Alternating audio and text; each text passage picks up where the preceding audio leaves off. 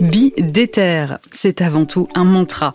La détermination contre le déterminisme social, la détermination face aux doutes de l'entrepreneur, la détermination face aux échecs.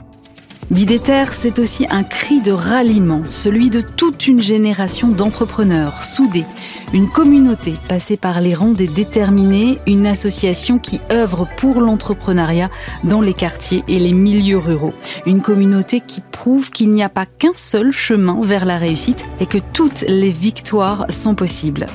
Je m'appelle Aurélie Planex et je vous propose de partir à la rencontre de ces entrepreneurs. Bienvenue dans Bidéter, un podcast proposé par Bismart et les déterminés. Chaque épisode est une rencontre et cette semaine, je vous invite à partager ce moment avec Alexandre Isaka. Bonjour Alexandre. Bonjour. Alors d'abord, j'aimerais que tu me dises un peu toi d'où tu viens. Je suis né en Alsace. Tu es né en Alsace. Mais ta start-up, elle est basée à Nantes, non? Exactement. Et entre l'Alsace et Nantes, il y a eu un beau périple. Donc j'ai vécu jusqu'à mes 16 ans en Alsace, puis j'ai déménagé en, Guadeloupe, car mon père est prof et on a été muté euh, sur cette magnifique île. Euh, après le, il y a pire. Il y a pire. On est bien d'accord. euh, et ensuite, après mon baccalauréat scientifique, j'avais besoin de, de, de, retourner là, en, métropole pour continuer mes études. Donc j'ai fait une licence en économie sur sur Paris, ouais. où j'ai découvert où j'ai découvert une explosion d'opportunités qui s'ouvrait devant moi. Et euh, j'ai finalement, j'ai finalement après une licence en économie, euh, suis parti en, école de commerce, ouais. du côté de Nancy. Puis euh, j'avais envie de continuer mes études, donc je suis parti dans une autre école de commerce, s'appelle l'ESSEC Business School, mmh. sur le campus de Singapour, où j'ai, je me suis encore plus ouvert finalement, ouvert à l'international, ouvert, ouvert au monde. Euh, et euh, à mon retour sur Paris, je travaillais à la direction Europe de Général Électrique. Et c'est là que j'ai peut-être essayé de devenir, de devenir entrepreneur. Donc j'ai monté plusieurs entreprises euh, sur Paris, des startups, des restaurants. Ouais, on va y revenir, mais d'abord j'aimerais qu'on n'aille pas trop vite et que tu me racontes un peu ce que tu retiens de tes voyages, de, de cette période en Guadeloupe, mais aussi de cette période à Singapour. Qu'est-ce que ça t'a appris et toi? Ça m'a appris quelque part déjà à accepter ma, ma différence puisque être étranger quelque part, c'est aussi un bon moyen de pouvoir accepter euh, ben, l'étranger euh, simplement. Ça m'a ouvert l'esprit, euh, ouvert l'esprit sur sur sur la beauté du monde, mm. et ça m'a donné une, une, soif de voyage assez incroyable. Et, et aujourd'hui, je suis un grand passionné de, de, voyage. Tu continues comme ça à aller chercher un peu l'inspiration, la découverte à l'étranger? Complètement. C'est-à-dire qu'il y, a des phases où je, je, sens que je suis en manque d'inspiration et euh, un moyen de me ressourcer, ça peut être soit aller simplement dans la forêt, soit aller euh, à l'autre bout du monde. Euh, à un moment, donc, tu as fini tes études, tu travailles chez General Electric, et puis tu te dis finalement, je vais me lancer dans l'entrepreneuriat, mais que, quelle a été la motivation? Bah, La motivation, c'est donner du sens finalement à son activité. J'étais bien chez General Electric, puisque puisque j'avais une super équipe, euh, j'avais des responsabilités, j'avais un finalement ce qu'on peut euh, voir comme être un, en étant un rêve. On est on bosse à la défense dans une dans une grande tour. Ouais. Et finalement, il me manquait le, le pourquoi de, de, de, de, mon action. Et c'est euh, c'est ce que je suis allé chercher en, en entreprenant. Tu lances ta première boîte. C'est quoi cette boîte à la base? Cette première boîte, c'est une start-up dans la presse audio. Euh, donc, euh, on m'a expliqué un peu comment marchait euh, l'écosystème startup. Donc, il faut trouver un problème, ensuite trouver une solution ouais. et, et, le transformer dans, dans un service. Donc, j'ai réfléchi finalement quel était le problème que je voulais adresser. Et ce problème a été bah, l'asymétrie d'information. Euh, moi, je viens d'un quartier, on va dire, plutôt populaire, et euh, je trouvais ça injuste en, en rentrant, bah, que ce soit de Guadeloupe ou encore euh, ou encore de Paris, de voir mes amis d'enfance qui étaient qui étaient très intelligents, mais finalement qui n'avaient pas pu euh, saisir des opportunités parce qu'on leur avait pas présenté et ou parce qu'ils n'avaient pas eu l'information de leur existence. Et donc j'ai voulu ben, créer cette première startup dans la presse audio pour vraiment démocratiser l'information en la transformant euh, en presse transformer la, transformer la presse écrite en presse audio -hmm. pour offrir des podcasts audio d'articles de presse écrite. Et ça n'a pas marché? Non. Non, non, ça n'a pas marché. Je pense que euh, j'utilisais une technologie euh, text-to-speech donc qui, con oui. qui, consiste à transformer euh, l'écrit en, en, audio. En 2014-2015, la voix était beaucoup moins agréable qu'aujourd'hui. Oui, c'est vrai. On a fait un petit peu un bon technologique. On a fait un petit bon technologique. C'était aussi mon premier produit. Donc, je suis arrivé avec une approche assez classique en faisant un gros cahier des charges. Ensuite, on partait sur un développement en cycle en V. Euh, ça veut dire très, très peu agile. Et, euh, et on s'est complètement planté, je pense, sur la méthode. On a été finalement, on a eu des propositions d'investisseurs euh, en early stage qui ont été qu'on a qu'on a refusé. Euh, du coup, on était sur des fonds propres euh, et finalement, on s'est on s'est l'équipe c'est l'équipe s'est épuisée et le projet a, a craché. Comment t'as rebondi après ça? Alors j'ai rebondi en, en déménageant. Encore? Donc j'étais sur euh, j'étais sur Paris à l'époque et j'ai décidé de faire un tour du côté de Berlin. D'accord. Donc Berlin, c'était c'était euh, vu comme étant la capitale européenne de l'innovation. Ouais. Beaucoup plus accessible que la Silicon Valley. et donc finalement, j'ai gardé le projet que j'ai incubé à Factory Berlin, qui est un des plus gros incubateurs sur, sur Berlin, financé par Google. Et j'ai passé un an et demi dans cet incubateur. Qu'est-ce que tu en as retenu? Donc j'ai complètement changé le produit. Et je suis arrivé avec juste une ambition. Voilà, moi je suis euh, je suis euh, start-upper. Euh, dans mon parcours, j'ai euh, j'ai été formé à, à l'achat, c'est-à-dire mutualiser les besoins. Mm-hmm. Et le jour de mon intégration, donc il y avait un open un open mic, donc j'ai pris le l'opportunité de me présenter et de simplement dire que je suis entrepreneur, qu'on est ici toute une communauté d'entrepreneurs, et que si on mutualise, on peut faire des économies, partager ces économies, et pourra pas gérer nos transactions sur une infrastructure euh, blockchain. Euh, et puis de fil en aiguille, ben, je suis rentré dans, dans l'écosystème, on va dire blockchain berlinois. Mm-hmm. On est venu me contacter après cette après cette cette intervention, et j'ai passé un an et demi euh, ben, juste génial dans un écosystème où finalement je me suis positionné comme un comme un consultant dans l'incubateur. C'est-à-dire que moi, mon, mon, mon, gros, mon gros kiff, ça a été de euh, d'aider les autres startups à euh, partir de l'idée et le transformer en produit. Et pourquoi ça s'est arrêté au bout d'un an et demi? Euh, Parce que j'avais plus de cash. J'étais vraiment.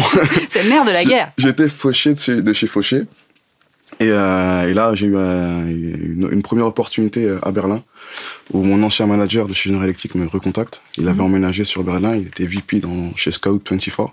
C'est le, le bon coin allemand. -hmm. Et il ouvrait un département achat, et il m'a recruté pour déployer un SI achat. D'accord. Donc j'ai commencé le conseil, du coup, sur, sur Berlin. Et de fil en aiguille, un cabinet de conseil parisien m'a contacté avec un, un, attrayant salaire. Et je me suis dit que c'était le, c'était le moment de, de, de, reprendre un peu des forces, de se refaire son, son plumage et puis repartir sur, repartir certainement plus tard dans l'entrepreneuriat. J'étais, j'étais juste essoufflé, à bout de souffle et j'avais besoin de, d'un nouveau départ. Et comment t'arrives à Nantes alors? Alors à Nantes, euh, c'est après, c'est, c'est trois ans en CDI finalement, mmh. euh, où on se prend un le fameux le fameux Covid, un, un, confinement très dur où je me retrouve euh, bah, enfin, finalement en face en face du, du, de cette réalité enfermé enfermé chez moi et je me dis mais ok voilà j'ai je me suis reformé, euh, j'ai repris conscience aussi de, de la valeur euh, de mes conseils, parce que la plupart des conseils que j'offrais étaient toujours gratuits. Mm -hmm. Là, je voyais bien le, le prix que payaient mes, mes, les clients à mon cabinet pour, pour mes interventions. Et euh, là, cette petite voix d'entreprendre euh, s'est remis à sonner très fort. Mmh. Et euh, avec elle, un, un lieu. Il fallait un lieu pour entreprendre. Et puis j'ai commencé à chercher finalement les, différents, les différentes villes. J'avais quand même envie de rester en France cette fois-ci. Et c'est Nantes finalement qui, qui, cochait toutes les cases d'un point de vue dynamique digital, d'un point de vue culturel, à proximité avec l'océan. Je suis venu à Nantes pour découvrir la ville, j'ai vraiment accroché. Je suis revenu pour trouver un appartement, je l'ai trouvé, et je suis revenu pour emménager. Ça s'est très bien passé. Et comment s'est fait la rencontre avec ton associé Vincent Trapino? Donc c'est sur un événement à Nantes. Donc c'est un écosystème qui est super dynamique. Il y a pas mal d'événements. On s'est rencontrés, puis on a commencé à échanger. Et euh, finalement, de fil en aiguille, c'est des échanges de plus en plus réguliers, jusqu'à devenir euh, quotidien. Et euh, on parlait de beaucoup de choses euh, très intéressantes. Et finalement, on a une on a une vista qui dépasse nos, nos, nos produits, euh, qui dépasse qui dépasse nos clashs. On a une vraie volonté de transformer les choses en profondeur. Et ça s'est fait assez naturellement. Oui, alors l'entreprise, effectivement, ça s'appelle No Clash. Exactement. Est-ce que tu peux euh, en dire plus? Parce qu'en fait, tout est dans le nom, j'ai l'impression. Bah, le, le, clash, c'est vrai que c'est un, un, mot qui peut faire un, un peu peur. Euh, no Clash, euh, c'est euh, une, une solution euh, qui est hybride, qui promeut le lien social. Donc Vincent et, moi sommes, on va dire, issus de la diversité. Mm-hmm. Et cette diversité, on la voit vraiment comme une force. Et on pense qu'aujourd'hui, le monde a peut-être euh, certainement euh, besoin de cette diversité pour se, pour se construire, se reconstruire. Et euh, c'est un peu cette vocation, c'est-à-dire aider à accepter les différences pour, pour mieux travailler ensemble. Alors tu le dis de façon très jolie, mais derrière c'est tout plein de technologies, si j'ai bien compris. Complètement. Donc derrière on utilise bah, le meilleur des technologies disponibles, justement pour proposer une expérience très simple qu'on veut, qu'on espère ludique, euh, et engageante pour nos utilisateurs. Donc c'est sous la forme de logiciels basés sur les neurosciences? Alors c'est un, logiciel SaaS aujourd'hui mhm. qui est accessible, qui est accessible en ligne. D'ailleurs, on a des, questionnaires qui nous permettent de déterminer des attitudes, donc qui sont qui sont changeantes, et on fait du matching one to one, entre deux personnes, une personne et un groupe, entre deux groupes, en fonction des attitudes. L'idée c'est de former les meilleures équipes? L'idée, c'est de former les meilleurs équipes, euh, exactement, et d'apprendre à collaborer avec des gens qui sont différents. finalement, on a des tutoriels quand on a un triangle jaune qui va collaborer avec un rond, avec un rond vert. Mm. Comment est-ce que ça se, comment est-ce qu'on peut avoir des conseils pour mieux collaborer? Mieux comprendre en fait euh, les, les actions de l'autre et sa façon de penser, c'est ça? Commencer par euh, prendre conscience que l'autre est un autre moi mais différent euh, quelles sont ces différences et comment de ces différences on peut en, sortir une, force dans la, dans la collaboration? Donc on, a, on est très data-driven. Nous, notre indicateur, c'est le Synergy Score. C'est quoi le Synergy Score, pardon Le Synergy Score, donc c'est un peu comme le Nutri-Score. Ça, va de, ça va de A à E. Et ça euh, donne une indication sur euh, l'effort qu'on va devoir faire pour réussir à bien collaborer. Quelle est la part d'effort que tu fais pour euh, bien réussir à collaborer avec être son partenaire en affaires? Je pense que quand on le choisit bien, l'effort est minime. et c'est vrai que c'est vrai que avec Vincent c'est très très fluide. Et ce que j'adore c'est que dans le dans le quotidien, même quand on n'est pas d'accord, à chaque fois qu'on a ce moment de désaccord, on arrive à en tirer une, une valeur ajoutée qui est juste énorme. Et euh, je pense qu'on en a pris conscience. Euh, on a eu, on a eu des clashs comme toute, comme toute équipe.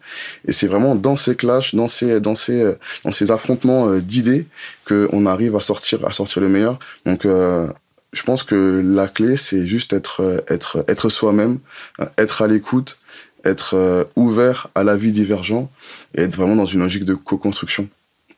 On disait avant d'arriver à nos clashs, tu as, eu un premier échec entrepreneurial. Euh, quelle est ta vision de la détermination ou ta définition du mot déterminé Je pense que la détermination, c'est euh, une attitude. Et, ma vision de la détermination, ça peut être... Euh, visuellement, je le vois comme, comme une volonté de, de,